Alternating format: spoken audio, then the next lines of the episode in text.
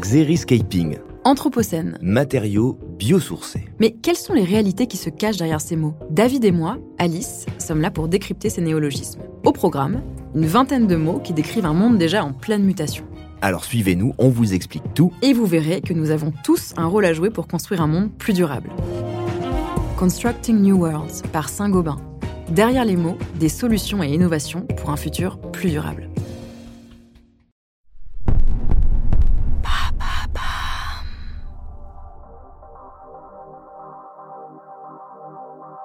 Bonjour à tous, je suis Alice Vacher, je vous souhaite la bienvenue dans l'empreinte. Nous allons essayer de comprendre ensemble comment les marques d'aujourd'hui s'engagent tout non pour notre planète. Chaque semaine, je reçois donc des start des PDG de grands groupes ou encore des directeurs de la RSE qui m'expliquent comment leur entreprise s'engage au quotidien pour porter une révolution de l'impact sur notre planète. Bonne écoute.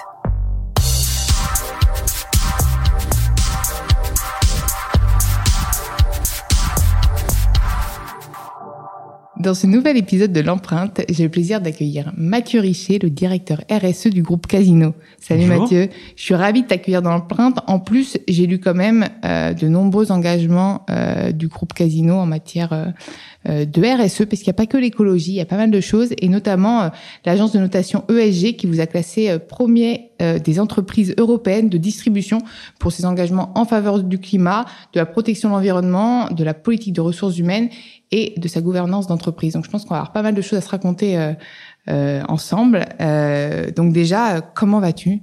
Très bien. Après ce confinement, etc. Et d'ailleurs, même peut-être, est-ce que le confinement euh, vous a permis de davantage voir des tendances émergentes euh, euh, de consommation sur des produits bio ou pas forcément? Parce que moi, j'en ai entendu parler. J'ai entendu parler de cette cet engouement pour le bio suite au confinement et même pendant le confinement. Oui, tout à fait. Le, le, confinement, effectivement, a confirmé un certain nombre de tendances euh, qu'on a pu voir euh, avant euh, l'arrivée du Covid.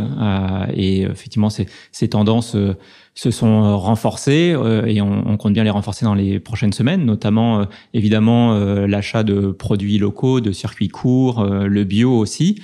et puis, il y a d'autres tendances qui étaient très présentes avant, qui ont été aussi impactés par euh, le Covid. Je pense notamment aux enjeux, par exemple, sur le bien-être animal, où euh, pendant le Covid, on a évidemment moins parlé. Les, les clients, les consommateurs étaient euh, très centrés et concernés par le fait d'accéder à leur alimentation d'abord, puis effectivement à une alimentation de proximité, une, une alimentation locale, une alimentation bio.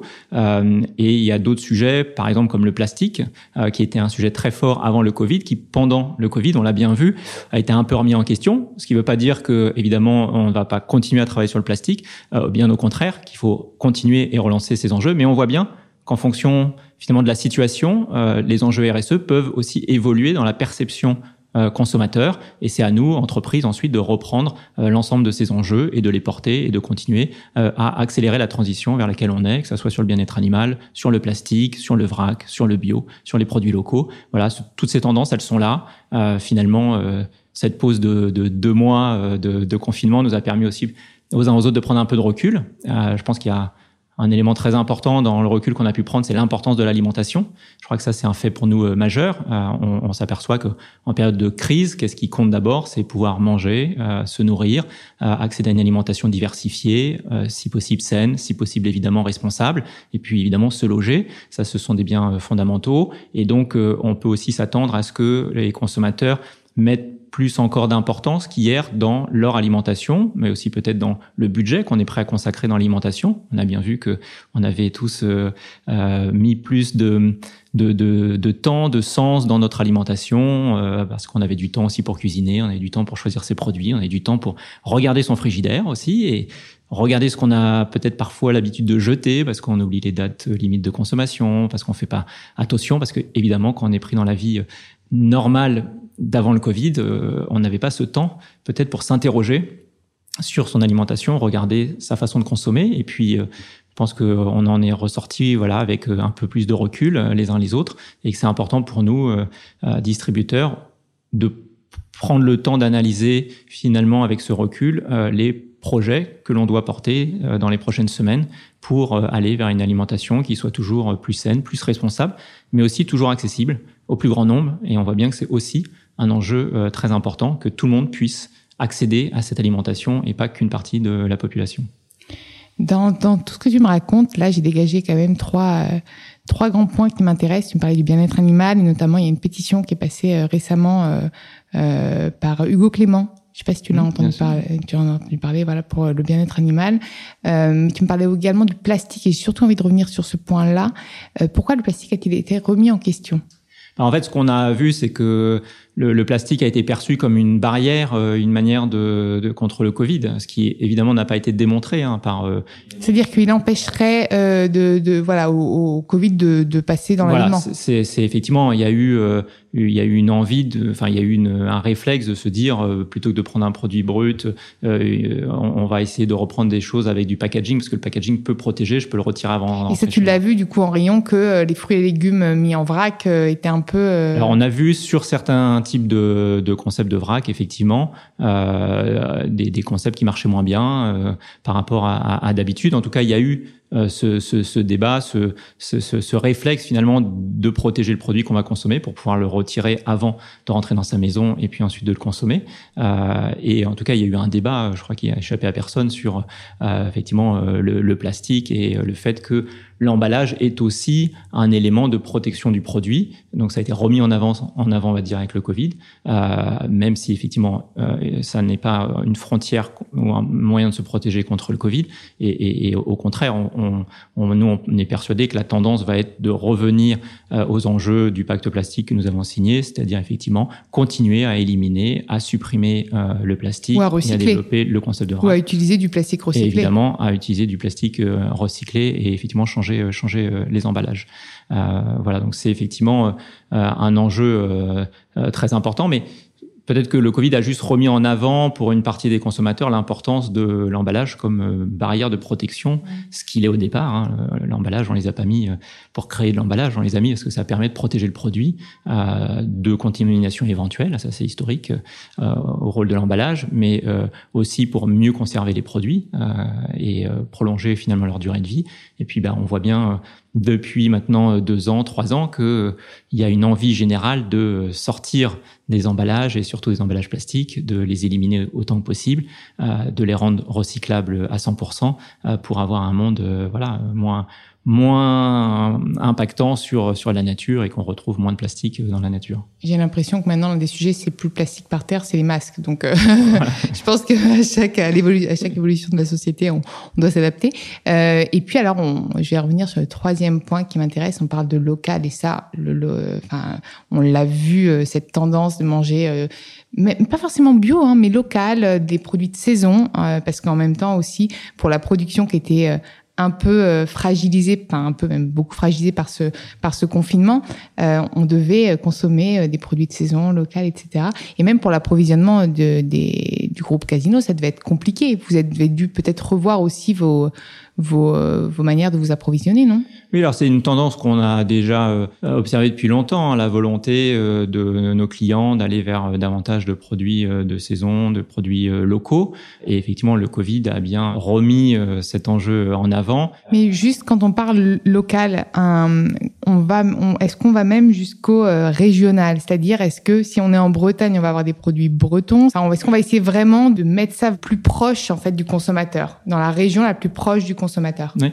Alors effectivement, l'attente, c'est euh, un produit euh, à proximité du lieu où on le consomme. Donc effectivement, le terme local euh, peut, être débattu. Est-ce que c'est 100 km, 80, 150 km Voilà, c'est du circuit court. C'est, de retrouver en fait un, un produit qui est qui a été euh, produit à proximité de mon magasin, dont je peux identifier le producteur, dont je, je peux finalement euh, quasiment aller rencontrer le producteur si je, je le veux. On voit bien qu'il y y a cette envie-là.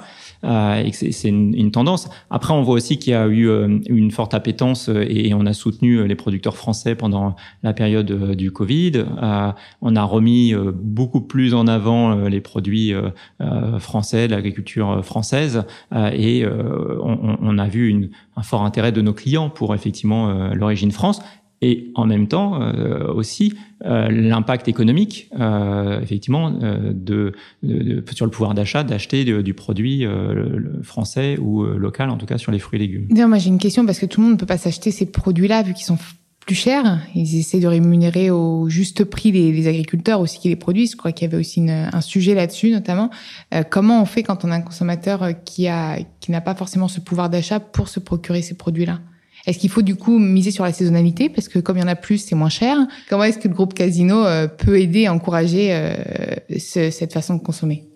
Bah, C'est effectivement des, des arbitrages et, qui sont faits par nos clients euh, de euh, faire des choix différents et donc effectivement de mettre un peu plus de pouvoir d'achat euh, sur ces fruits et ces légumes et peut-être de récupérer du pouvoir d'achat par exemple sur euh, la lutte contre le gaspillage alimentaire. On peut, hein, il y a des études qui ont été démontrées en gérant mieux son frigidaire finalement on gaspille moins, on récupère un peu de pouvoir d'achat et après c'est tout le défi aujourd'hui de, de, nos magasins qui est effectivement d'offrir ces produits-là, d'offrir des produits locaux, d'offrir des produits de, de saison, des produits français qui restent accessibles euh, au plus grand nombre euh, et, à tous. Donc c'est toute l'équation qu'on cherche euh, à, à, créer. Et effectivement, quand on parle de cette euh, transition alimentaire, c'est effectivement de réussir à faire cette équation entre les enjeux climatiques, les enjeux économiques et puis les impacts sociaux. Selon effectivement le, l'enjeu qu'on va prendre en compte, bah, si on, on, regarde que l'aspect finalement impact climatique, euh, ça va peut avoir des impacts sur la, sur, sociaux ou sur le pouvoir d'achat. Et donc il faut, c'est pour ça qu'on parle de RSE, il faut qu'on arrive à prendre les trois enjeux en compte. Et c'est là où il y a un défi pour nos équipes. Euh, et c'est là où euh, il faut se rendre compte, puisqu'on on parle de RSE, qu'aujourd'hui le défi, il est opérationnel. Il est lorsque je suis directeur marketing, je suis directeur des achats, euh, je, je, suis directeur de magasin, comment j'arrive à concilier l'ensemble des enjeux qui parfois sont contradictoires, et on le voit tous les jours. Euh, il y, a, y, a, beaucoup de décisions qui sont très bien pour l'environnement, mais qui vont avoir un impact social ou sociétal très fort et, et qui nécessitent un On est en plein dedans en ce moment d'ailleurs sur les, les lois votées, mais je n'en dirai pas plus, mais oui, c'est vraiment le cas, ça. Et donc ça vaut pour euh, nos magasins de réussir effectivement à mettre en avant euh, ces offres-là euh, et, et, de permettre à, à, tout le monde d'y avoir accès. Donc ça, c'est notre défi quotidien, c'est le défi de nos équipes. Et concernant le gaspillage alimentaire, parce qu'on a reçu Lucie, ba Lucie Bach de Too Good To Go, est-ce que, par exemple, il y a d'autres applications comme ça qui luttent contre le gaspillage alimentaire, vous avez mis en place ce type de, de service?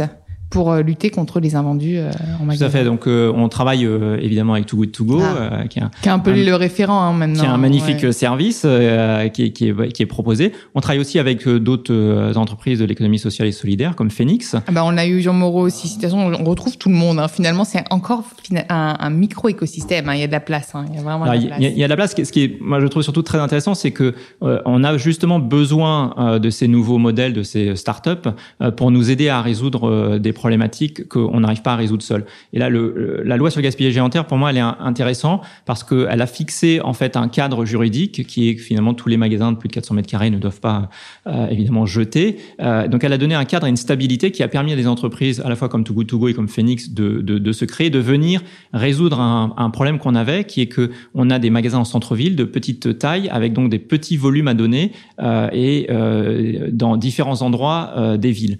et donc, c'est très compliqué de collecter des petits volumes euh, dans, dans, plusieurs magasins. Et souvent, les associations euh, traditionnelles, euh, banques alimentaires, ne, peuvent pas venir collecter régulièrement dans ces petites structures. Et donc, Phoenix, par exemple, s'est créé sur ce modèle-là en disant, mais moi, je vais vous aider à venir collecter euh, dans vos magasins ces invendus pour les redistribuer aux associations. Et, donc, c'est une vraie innovation qu'ils nous ont apporté et qui ont permis de, de, de nous aider à réduire fortement le gaspillage alimentaire dans nos magasins, par exemple Franprix. Too Good To Go a apporté une autre solution qui est euh, d'offrir ces paniers euh, surprises que vous pouvez euh, acheter sur l'application. Et là aussi, on a sauvé plus de 1 million de paniers depuis qu'on a déployé Too Good To Go en magasin. Donc c'est autant de gaspillage alimentaire en moins, c'est autant de CO2 économisé. Et, c'est que du bonus. En fait, c'est que du bonus. En plus, les, les, produits sont consommables. Et justement, il y avait récemment un, un, débat sur le sujet de la DLC, de la DLUO, parce que forcément, souvent, on nous donne une date approximative de, de, de, de date limite de consommation et de dates conseillées euh, du coup euh, de, de enfin de limite de consommation aussi et, les consommateurs sont complètement perdus. En fait, sur ces emballages, finalement, on est tous paumés. Donc, il y a de plus en plus d'applications comme Yuka, etc., qui essayent de nous aider, de nous aiguiller sur la transparence du produit, même en termes de traçabilité, etc. Mais il y a quand même trop de choses. Il y a trop d'éléments. Et au final, on sait plus. On se dit, bah, tiens, là, c'est fini. Je dois, je dois acheter mon produit. Mais en fait, apparemment, pas du tout. Et il y a des produits qui peuvent, euh, qu'on peut encore consommer plusieurs mois après. Et donc, ça aussi, pour euh, réduire ce gaspillage alimentaire, est-ce qu'il y a des, il y a des engagements. Euh. Oui, on a on a signé justement le, le pacte sur les dates limites de consommation qui bah, génial. Et je ne savais même pas, donc, voilà, euh, voilà. Et effectivement, pour pour travailler sur cette question, on a d'un côté la, la, date limite de consommation, donc c'est à consommer avant le. Et là, comme les produits comme la viande notamment, ça faut vraiment le jeter, il faut le dire au voilà, consommateur. Exactement, si c'est la date. Par contre, vous avez des produits qui sont étiquetés avec une date de durabilité minimale, comme on le dit dans les textes, qui est à consommer de préférence avant le et le de préférence veut dire qu'il est conseillé de le consommer avant si vous voulez être sûr de retrouver euh, le goût exact, la texture exacte, mais les nutriments aussi peut-être qui peuvent un peu. Euh, alors sur le plus long terme sans doute si vous attendez plus longtemps, mais si vous le consommez après cette date-là, vous ne serez pas malade, vous ne prenez pas de risque euh, et donc vous pouvez dépasser cette date pour consommer ce produit-là. Par contre, il se peut que le yaourt se transforme en fromage. Que, euh, je, en tout cas, euh, là pour le coup, c'est une une DLC, mais euh, que sur euh, je sais pas une boisson, bah, si vous la consommez après la date, vous n'allez pas vous mettre à risque. Et donc effectivement, on travaille avec Too Good To Go et, et, et, tous les acteurs pour essayer de trouver les phrases, les mots qui sur le packaging vont vous permettre de comprendre tout de suite la différence entre les deux, d'être assuré et donc de ne pas acheter ce produit alors que vous pourriez encore le consommer. Et ça paraît assez évident, mais en fait, on s'aperçoit quand on teste euh, auprès des consommateurs les différentes phrases qu'on peut utiliser, les différents mots, que tout le monde ne comprend pas la même chose, que euh, euh, ça, des, gens restent avec des questions, et donc on va expérimenter différentes possibilités pour essayer justement de rendre claire cette information auprès de nos consommateurs. Et je rappelle qui est sur un packaging de quelques mm. quelques centimètres. Donc on met beaucoup d'informations sur ces packaging et donc il faut rendre ça le plus clair possible. Et pareil, il faut aussi rechallenger toutes ces applications et toujours bien expliquer parce que quand euh, il y a des Nutri-Score, etc., ça veut pas dire que consommer du, du chocolat noir à 90% qui est pourtant noté D parce qu'en fait c'est il y a, y a de c'est gras et c'est sucré, on peut et justement c'est bon pour la santé et c'est ce que disent les nutritionnistes d'en consommer un peu. Le tout c'est d'être raisonnable et de rester raisonnable. Il faut bien lire ce que dit Yuka, c'est que par rapport un régime équilibré, enfin équilibré, on peut pas, enfin c'est à consommer avec modération. Donc je pense qu'en fait ce qu'il faut c'est éduquer, informer, être transparent surtout, et surtout expliquer. Ça c'est aussi ce que l'on demande à, à, tous ces grands groupes, c'est d'expliquer davantage aux consommateurs euh, bah, ce qu'ils vont avoir dans leurs assiettes en fait. Et je pense que bah, c'est aussi tous les enjeux de la RSE mmh. aujourd'hui. Effectivement, ça c'est la grande tendance qu'on voit depuis euh, maintenant 7-8 ans, qui est euh, euh, de donner accès aux consommateurs à une information qui soit claire, qui soit robuste, euh, qui soit bien euh, validée après, par il va aller se renseigner sinon partout. voilà, Et, et, et, donc faut, faut vraiment qu'il soit rassuré par l'information qu'on lui donne et puis qu'il soit simple à comprendre. et la, la, la l'accélération des, de la transformation du modèle de consommation peut se faire justement si on arrive à lui donner cette information euh, qui lui permet ensuite d'orienter son acte d'achat. Euh, et euh, comme nos clients aujourd'hui ont tous des smartphones dans leur poche, effectivement, on, on, est en train de voir une accélération de l'utilisation de l'information dans son dans son acte d'achat. typiquement, c'est le modèle évidemment Yuka, mais aussi Open Food Fact. Je prends mon téléphone, je scanne le produit, je récupère une information. Si je suis intéressé par la nutrition, j'ai le score Nutri-Score qui me permet de voir comment il se situe. Je peux avoir le score Nova, qui est un autre, une autre information qui est donnée par Open Food Fact. On peut, on espère demain avoir euh, l'information sur le bien-être animal et euh, comme le demande la, la, convention euh, citoyenne, demain un, carbon score ou un, un eco score qui vous donnera aussi l'information sur l'impact environnemental de votre produit. Après, et, et à nos clients de faire les arbitrages. Ouais, c'est ça. Parce qu'à la fin, on aura 36 scores, on dira, mais en fait, je ah, mange quoi Alors là, en fait, on va devenir tous matheux. Alors entre A plus B plus D plus C, bah, finalement, je suis sur un A, A moins. Non, non, mais oui. En fait, je pense que c'est ça. C'est vraiment éduquer euh, le consommateur, qui est devenu quand même un consommateur, qui est complètement mmh. acteur de son assiette, alors qu'avant, finalement, il mangeait un peu ce qui lui était... Euh, bah, ce qui lui était préparé ou ce qu'il avait dans son frigo, hein, clairement. Euh, et est-ce que en matière euh, aussi de bah, de tendance, on voit quand même qu'il y a davantage de demandes sur du euh, flexi. On n'est pas devenu vegan ni veggie complètement. Limite la consommation euh, de viande, de poisson, etc. Donc tu me parlais du bien-être animal. Donc maintenant en plus il va y avoir aussi euh, la traçabilité là-dessus. Mais est-ce que du coup il y a eu une un réassort des euh, propositions en matière de plats plutôt vegan, veggie, etc. pour tous les consommateurs? Oui bien sûr. En fait un, des grands enjeux que nous avons euh, c'est d'accompagner nos clients demain vers une alimentation qui permet de répondre aux enjeux climatiques. Et donc ça nécessite de réorienter euh, finalement l'impact de son assiette au quotidien. Euh, comme, comme, vous le savez, l'alimentation, c'est à peu près, euh, si on prend tous les impacts de vraiment du champ jusqu'à l'utilisation du produit, c'est à peu près 20% des émissions de, de, CO2 ou de gaz à effet de serre qui sont émis euh, par l'alimentation dans le monde. Euh, donc on voit bien en fait qu'en consommant euh, différemment, en mangeant différemment, on peut agir pour le climat. On l'avait tous compris il y a longtemps sur sa voiture que selon le type de véhicule que j'utilise ou de mode de transport, j'ai un impact sur le climat. Et depuis euh, maintenant 7-8 euh, ans, euh, les consommateurs ont compris que bah, aussi en agissant sur son assiette, je peux euh, agir sur le climat. Et donc tout, tout l'enjeu, c'est de réorienter un peu cette assiette avec un peu moins de protéines animales et plus de protéines végétales. Et donc il, il il faut accompagner cette, ce, ce, ce, changement et donc de plus en plus effectivement euh, apparaissent dans nos magasins des offres de produits végétaux, de concepts de, de vrac pour des légumineuses. Même, euh, même élaborés par Casino, donc, pas, donc qui, par la qui marque sont sur Casino. nos marques Ouais, propres, exactement. voilà, qui est effectivement toujours le, un peu le fer de lance euh, au départ de notre stratégie. On parlait du Nutri-Score. Par exemple, la marque Casino s'est engagée à mettre le Nutri-Score sur plus de 4000 références. Euh, J'ai vu ça on va, aussi. Voilà, on va, on va retravailler 1000 recettes derrière aussi sur le Nutri-Score. Donc, à chaque fois, effectivement, on utilise nos marques euh, propres euh, comme un peu fer de lance de, de nos politiques. Et évidemment, sur le végétal, euh, on a aussi une marque euh, Casino Végétal. On a d'autres marques dans nos magasins qui permettent effectivement de promouvoir ces produits et de permettre à ceux qui euh, souhaitent aller vers plus de flexitarisme, qui est une tendance effectivement qu'on observe, c'est-à-dire de manger euh, de Moi, la viande de, meilleure qualité, peut-être un peu moins, voilà, On va euh, tous se de, de pouvoir le faire. Ouais, voilà. Et encore une fois, c'est euh, nous, nous, notre rôle, je crois que c'est le mot qui est utilisé en ce moment, mais qu'on utilise depuis longtemps. Notre rôle, c'est d'accélérer ces tendances dès lors qu'effectivement elles vont dans le sens effectivement d'un monde qui pourra demain rester sous 2 degrés et donc euh, les enjeux climatiques sont importants mais aussi euh, qui permettent euh, à toutes nos filières de se développer et de et de continuer euh, à grandir avec nous et nos clients. Est-ce qu'on a oublié d'aborder des points ensemble que tu aurais aimé partager avec moi et, Alors, mes, et nos auditeurs et mes auditeurs? On, on, on est très sur famille. les sujets effectivement climat produit.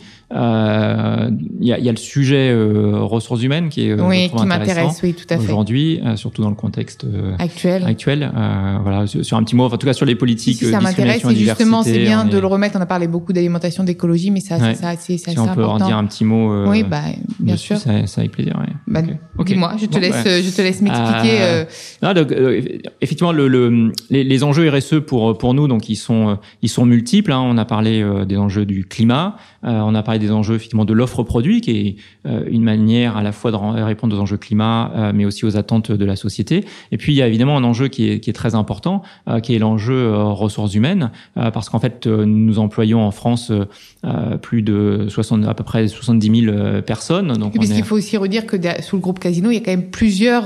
Exactement, on est plusieurs enseignes qui sont, qui ouais. sont, tu peux même les. Donc on a effectivement plusieurs enseignes qui sont Casino, Monoprix, Franprix, Naturalia et aussi Cdiscount. Et donc on, on, on emploie à peu près 70 000 personnes en France, euh, 200 000 euh, personnes dans le monde. Donc l'enjeu euh, ressources humaines, l'enjeu RH est pour nous euh, très important puisqu'on est un, un employeur important en France dans tous les territoires et on est très engagé depuis 20 ans dans la lutte contre toutes les formes de discrimination. Et c'est vrai que c'est quand je moi je suis arrivé il y a, il y a 10 ans sur ce poste, c'était des enjeux de, de- de société qui étaient euh, très présents dans le débat de société. Alors euh, euh, plutôt dans les années 2005 à 2010, on a beaucoup parlé de l'égalité des chances, des quartiers, des, des enjeux de discrimination liés à l'origine, etc.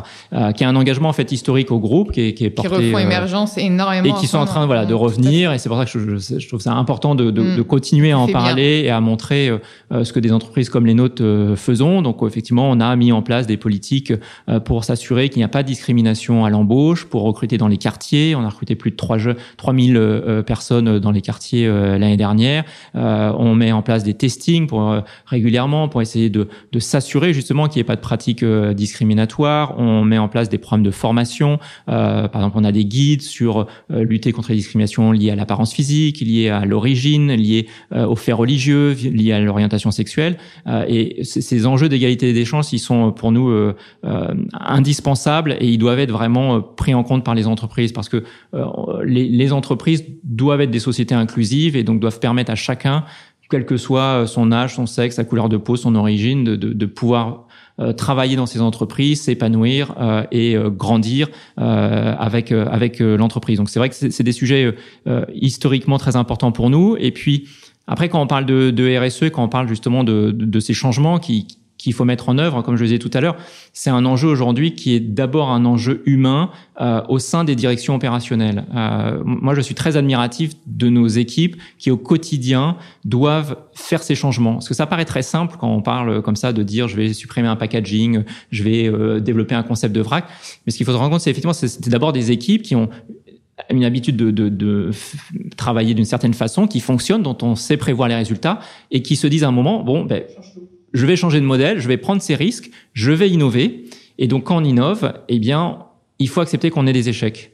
Euh, il faut accepter qu'on se trompe, il faut accepter qu'on fasse des erreurs, parce que sinon vous faites pas de l'innovation. L'innovation ne s'est jamais faite avec un 100% de succès. Et donc il est important aussi de retravailler sur les problématiques de management pour autoriser les équipes à ce finalement à ce droit à l'erreur qui n'est pas un droit euh, particulièrement euh, promu, on va dire, dans le système français et encore moins dans le système scolaire. Donc on, on est plutôt éduqué en disant il ne faut pas faire d'erreur et faire une erreur c'est pas bien. Alors qu'en fait aujourd'hui il faut accepter qu'on va tester des innovations, que ça soit sur le transport, que ça soit sur une offre produit, que ça soit sur un, un, concept de magasin, et que l'innovation induit des échecs pas que évidemment, il faut pas que ce soit que des échecs, mais que ça passe pareil. Donc moi je suis très admiratif effectivement aujourd'hui des, des, équipes qui se disent bon ben moi ce packaging, euh, je, je vais prendre un exemple, on avait euh, euh un concombre qui était euh, emballé de plastique, effectivement. je connais bien ce concombre là. Hein. Il a fait il a fait du bruit, oh on supprime le plastique, on met une étiquette. Conséquence augmentation du gaspillage alimentaire parce qu'il est moins bien protégé, donc ça augmente un peu. Euh, le, le, il y avait plus de concombres abîmés, donc il faut traiter ça. Voilà. Ben ça c'est la réalité. Toujours pas de solution? On a remis si, Si, alors après, ben ça, ça, ça, ça, effectivement nécessite de, de regarder aussi euh, les quantités euh, qu'on commande, la, voilà, de, de, réadapter un peu la chaîne d'appro pour éviter tout cela. Mais ce que je veux illustrer, c'est que euh, ben, mmh, dès qu'on va innover en innover pour trouver de nouvelles solutions euh, plus responsables ou qui, qui, qui sont RSE, effectivement, il faut euh, tester des choses. Euh, ce qu'on a fait avec Too Good To Go, ce qu'on a fait avec Phoenix, ce qu'on a fait avec plein de de, de, de startups. et il faut accepter qu'il puisse y avoir. Et, et, puis parfois, c'est peut-être c'est peut-être au début un échec en termes de consommation, mais à moyen et long terme, ça peut, ça peut aussi euh, réinstaller un nouveau mode de consommation. Finalement, les gens vont se réhabituer à cette nouvelle proposition puisqu'il n'y en aura pas d'autres. Et puis, ils iront acheter leur concombre sans plastique, en fait. Voilà, alors. Sans le gaspiller. Là, là, c'était euh, effectivement, euh, il y a des, des, des, enfin, l'enjeu, c'est toujours aussi de proposer des solutions au moment où il y a un écho en face. Euh, c'est vrai que c'était le, le, bio. Il y a le bio, ça existe depuis 30 ans dans les magasins. Euh, bah, il, y a, il y a eu Monoprix qui nous enseigne, qui a été le premier à faire une marque propre bio. Voilà, à un moment où le bio n'était pas encore très populaire, très développé. Eh bien, il faut qu'on propose cette offre-là effectivement, il faut qu'on pose les jalons. Et puis après, la société, grâce au travail de la société civile, des associations, des pouvoirs publics, enfin de, de tout le monde, euh, les sujets prennent de l'importance. Et puis à un moment, euh, bah, il y a un point de basculement. Euh, et euh, ce point de basculement, bah, il se fait, il s'est fait sur le bio. Il, est, il se fait aujourd'hui sur les enjeux du plastique. Il se fait aujourd'hui sur les enjeux du bien-être animal. Il y a, il y a 5, 6 ans, 7 ans, dans les études qu'on pouvait faire, c'est pas un sujet qui ressortait de manière majeure dans les préoccupations de, de nos consommateurs et de nos clients. Aujourd'hui, celle-là, sans aucun doute, c'est une priorité très importante. Et donc, bah, nous, notre rôle après, c'est proposer cette offre, puis après d'accélérer euh, pour permettre à ces tendances, euh, dès lors qu'elles sont positives, euh, de se déployer le plus rapidement possible, et puis effectivement de faire euh, de faire cette transition. Et donc, pour revenir sur l'aspect RH, il y a un enjeu RH qui est très fort, donc sur la diversité, mais aussi sur le management. Et on a développé un, un, un gros un programme depuis cinq ans de management bienveillant, qui justement est un management qui repose sur la, la, la, volonté de développer la motivation des équipes pour réduire le stress et de travailler sur les levées de motivation. Et dans les leviers de motivation qu'on promeut, vous avez notamment euh, le droit euh, à l'autonomie, euh, le fait de, euh, de pouvoir reconnaître ses erreurs, euh, de, euh, voilà, de, de, de, pouvoir engager un certain nombre de, de pratiques managériales qui vont renforcer la motivation pour réduire le stress. Euh, et donc quand on parle de RSE, pour moi, c'est aussi et surtout peut-être un sujet de transformation managériale pour permettre à toutes ces innovations de se mettre en place euh, et, et, de se développer euh, dans nos magasins. Et puis de toute façon, le management bienveillant est toujours euh, efficace vu que si on est moins stressé et plus motivé, bah on est plus efficace. Donc euh, forcément, euh, c'est aussi un objet, c'est aussi un, un, levier plutôt intéressant. Mais écoute, je te remercie, c'est c'est très riche, il y a énormément de choses et je pense que toutes ces euh, toutes ces initiatives vont pas tomber euh, dans l'oreille de sourd parce que c'est voilà ça va encourager euh, et moi moi je, je, tiens aussi à préciser aux consommateurs de continuer à acheter les produits bio non emballés de plastique parce que justement c'est en installant ce mode de consommation qu'on va aider aussi euh, les retailers à nous proposer euh, ce type de, de produits, puisque c'est nous les consommateurs acteurs. Donc euh, voilà. Mais on, on, on voit effectivement que ces tendances sont bien là et on continue à les porter et à les développer dans, dans les prochaines semaines. Donc on n'a pas d'inquiétude que ce sont les bonnes tendances. Bah, je suis ravie Mathieu de t'avoir accueilli dans l'empreinte. Merci. Vous pouvez retrouver tous les épisodes sur Podinstall, Deezer, Spotify, toutes les applications de podcast. N'hésitez pas à liker, partager et commenter le podcast, à me proposer aussi des profils très inspirants. Je me ferai un plaisir de les recevoir. Et puis, n'oubliez pas, sur Apple Podcast, on peut nous mettre cinq petites étoiles. Ça me ferait vraiment plaisir et ça encouragerait le format à se développer encore plus. Bonne journée à tous.